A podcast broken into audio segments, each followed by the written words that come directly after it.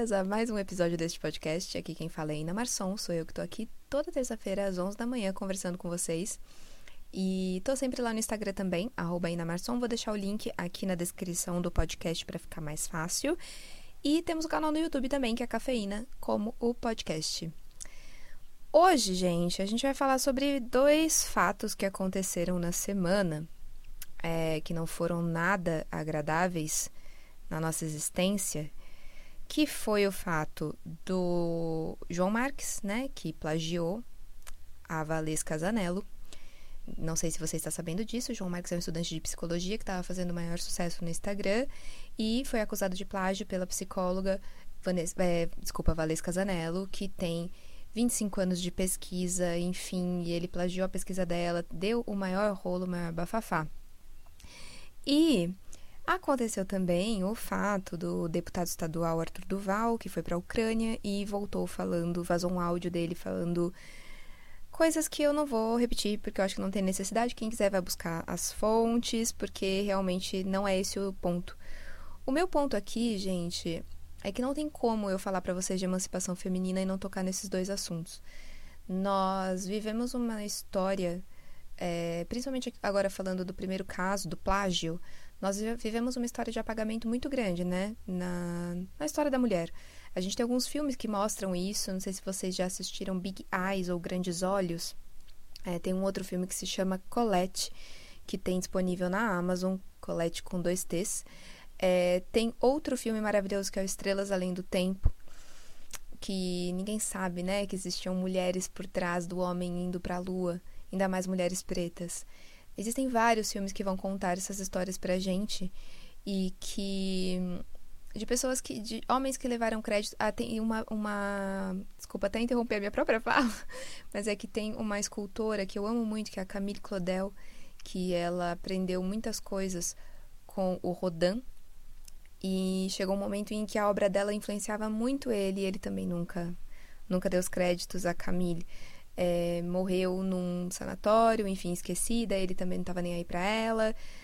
Ai, gente, aquela coisa que a gente já sabe, inclusive tem no, na Amazon também um filme sobre a Camille que conta dessa, dessa, dessa parte da vida dela, chama Camille 1915, se eu não me engano. É, é muito, muito interessante de assistir. E eu adoraria que vocês também fossem lá no meu Instagram e me contassem outras histórias que vocês conhecem desse tipo de, de silenciamento para a gente poder resgatar essas mulheres, para a gente poder falar delas. Eu estava fazendo uma pesquisa, além desses filmes que eu já tinha assistido, e descobri que no esporte teve uma atleta em 2016 no Rio, que uma nadadora húngara, que ganhou é, medalha de ouro. Ela chama Katinka Rosu, não sei se é assim que fala o nome dela mas que quem ganhou os créditos e assim, quem saiu da mídia foi o marido dela, que é treinador dela, entendeu? Tipo, é, ela ganha o ouro e dane-se.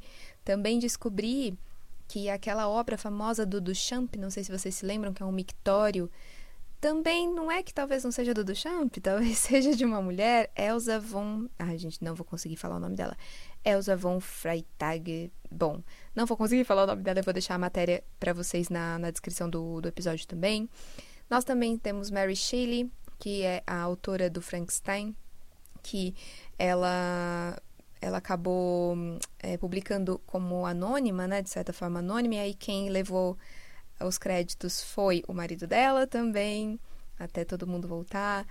Enfim, são muitas e muitas e muitas mulheres na história que são silenciadas, que são apagadas e que, inclusive, gente, nessa matéria vocês vão ver que as pinturas das cavernas atualmente estão sendo atribuídas às mulheres, que provavelmente eram mulheres que pintavam e não os homens.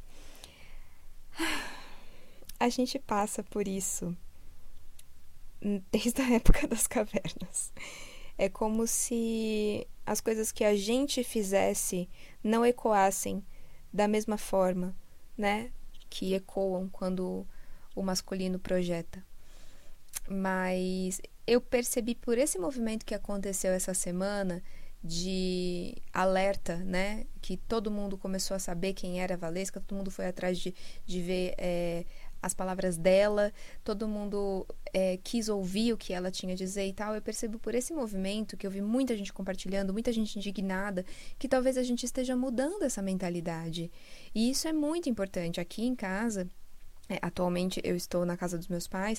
Quando eu contei isso pro meu pai e pro, pro meu namorado, são dois homens que ficaram revoltados com a história, que passaram a compartilhar para as pessoas pararem de seguir, para as pessoas lerem o que está acontecendo e tal. E eu ver esse movimento ativo deles, me. Eu falei, gente, a gente tá, a gente tá mudando. A gente tá mudando, a gente tá, né, passito a passito, a gente tá fazendo essa revolução das pessoas entenderem que a nossa voz tem que ser ouvida. E que mulheres criam coisas fenomenais, que mulheres, mulheres criam coisas maravilhosas, mulheres estudam demais, mulheres têm muito o que dizer e o que contribuir e contribuem para a história da humanidade há muitos e muitos anos, desde que a humanidade existe. Nós estamos aqui como parte ativa da humanidade desde que nós existimos nesse planeta. Não somos é, um adereço, como é, sou na fala do deputado. Né? Nós não somos um, nós não somos um adereço, nós não, não somos é, decorativas no planeta. Nós somos ativas no planeta. E eu não, não podia não falar sobre isso, porque é um assunto que me revolta muito quando eu vejo que até hoje é, existe essa tentativa de silenciamento da nossa voz. Mas eu quero que vocês peguem essa inspiração de que não mais. Porque hoje em dia a gente descobre e a gente faz barulho. A gente fala ainda mais alto. Para quem tentar silenciar uma voz, vai ter milhares que vão ecoar junto e que vão falar ainda mais alto e que não vão permitir que aquela voz seja silenciada. Por isso que eu incentivo tanto, tanto vocês a entrarem em contato com a essência de vocês e botar essa voz no mundo.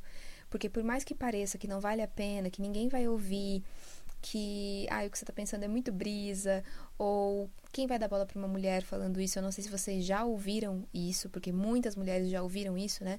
Ninguém vai acreditar em você porque você é uma mulher, ninguém vai dar bola para você porque você é uma mulher. É, essa ideia sua, se fosse diferente, seria muito mais forte, mas como é você que está falando, não é tão boa.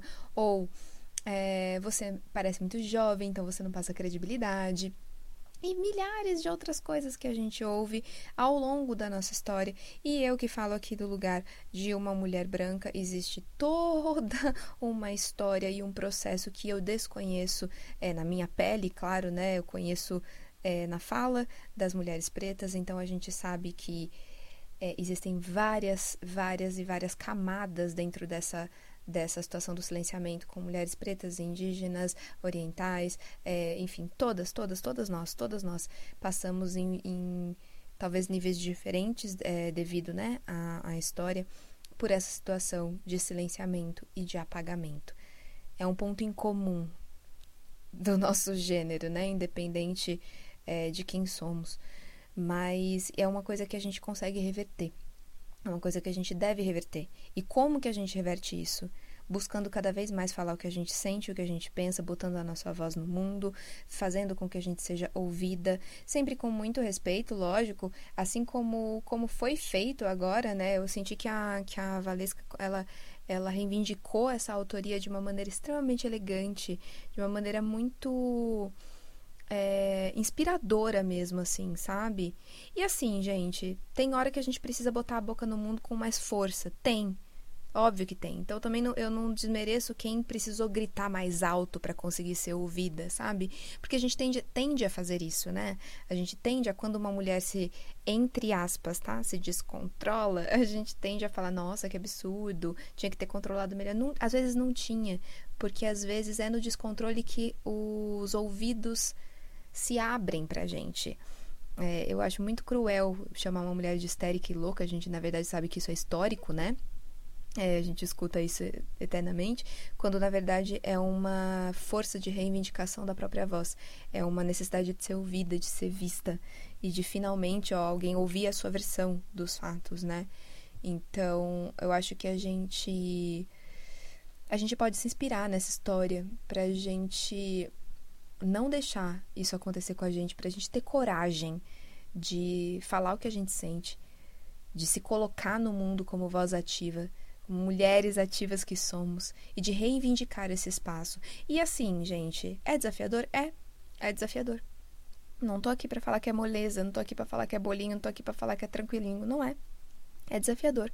Mas é assim que a gente abre espaço para as que virão depois de nós, porque outras abriram espaços para nós. Se hoje a gente já está com um passo tão grande à frente, é porque vieram mulheres maravilhosas abrindo caminhos pra gente e não foram caminhos fáceis de serem abertos. Se vocês lerem a matéria que eu vou deixar aqui embaixo, inclusive seria legal vocês também pesquisarem mesmo, assistirem os filmes, vocês vão ver e vão se inspirar e vão perceber que essas mulheres, elas passaram por muitas coisas para a gente estar tá no lugar que a gente está hoje, para a gente conseguir continuar esse processo de reivindicação de espaço. Então que a gente não é, não deixe isso parar, sabe? Não deixe isso, enfim, sem vão, vamos dizer assim. É, a gente percebe todos os dias, diariamente, esse problema, vamos dizer assim. É um problema, né? Da nossa sociedade. A gente teve dois exemplos muito é, intensos essa semana, desses dois eventos, do, do estudante e do deputado. É, a fala do deputado é extremamente absurda, absurda é, é você deixar de enxergar seres humanos em situação de vulnerabilidade, passar por cima disso e começar a enxergar coisas, né? Sei lá, enfim. É muito muito pesado as coisas que, que ele disse e a gente está na semana do Dia da Mulher e não tem como não falar sobre isso nessa nesse nosso processo de emancipação diário. Então, sabe, eu sempre vou tentar trazer para vocês um ponto de leveza, mas muitas vezes eu também vou trazer esses cutucões para a gente se encorajar.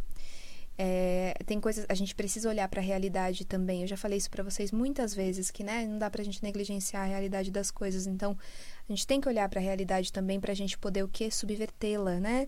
Para a gente poder mudá-la, é, para a gente poder ir atrás do mundo que a gente quer realmente que aconteça, é, que exista, é, para a gente, para as nossas, é, para as nossas, como falo, nossos descendentes, é, a gente precisa deixar um mundo melhor para as pessoas, né?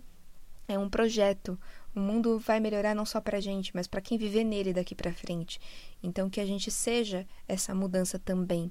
E essa mudança vem dessa coragem da gente não deixar a nossa voz ser silenciada. Não vamos deixar as nossas vozes serem silenciadas mais. É, muitas mulheres passaram e passam por isso. Quanto mais a gente puder falar sobre isso, quanto mais a gente puder dar os créditos a quem realmente de fato fez a pesquisa, quanto mais a gente puder enaltecer essas mulheres, é, espalhar a palavra delas, compartilhar, mais a gente consegue fazer essa mudança cada vez mais ativa. Para mim, essa é a mudança, uma das mudanças assim mais significativas que a gente tem que fazer, que é uma mudança onde a nossa voz seja ouvida e respeitada né? Que não seja só tida como uma histeria, mas que seja ouvida e respeitada. Que a gente tenha o tamanho que a gente tem de fato, que a gente ocupe o espaço que a gente realmente ocupa, que a gente não precise mais se diminuir, que a gente não precise mais silenciar as nossas vozes e os nossos pensamentos para poder caber no mundo. Certo? Ai, dito tudo isso, Feliz Dia das Mulheres para todas nós que estamos aqui, que eu sei que a maioria de vocês que, que me ouve é mulher. Vamos juntas, vamos sempre juntas. É um dos papéis, dos meus papéis aqui, em todas as minhas redes, é trabalhar para essa emancipação, para essa libertação da nossa voz. Inclusive, vamos falar ainda mais sobre isso. É, vou trazer para vocês processos para a gente conseguir cada vez mais colocar essa voz para fora na Masterclass Identidade Criativa. Vai acontecer na quinta, opa, desculpa, na terça-feira que vem, é, às 10 da manhã, no dia 15 do 3. 15 do 3, às 10 da manhã. É, o link para se inscrever eu vou deixar aqui embaixo, também na descrição do podcast. Vem fazer parte. A gente vai falar como a gente faz para não perder a coragem de botar nossa voz nesse mundo. Bora juntas nesse processo? Então, bora. Espero vocês na semana que vem na Masterclass. Provavelmente não teremos episódio de podcast porque o foco será na Masterclass. Então, espero vocês lá na Masterclass às 10 da manhã, ao vivaço. A gente vai poder trocar ideia, vamos poder, é, vocês vão poder tirar dúvidas comigo. Vai ser um processo muito gostoso e eu tô preparando com muito, muito, muito carinho para que seja um portal mesmo, gente. Eu quero que seja um divisor de águas na vida de vocês, como está sendo na minha criar esse processo. Show? Vejo vocês semana que vem então ao vivo. Um beijo e até já.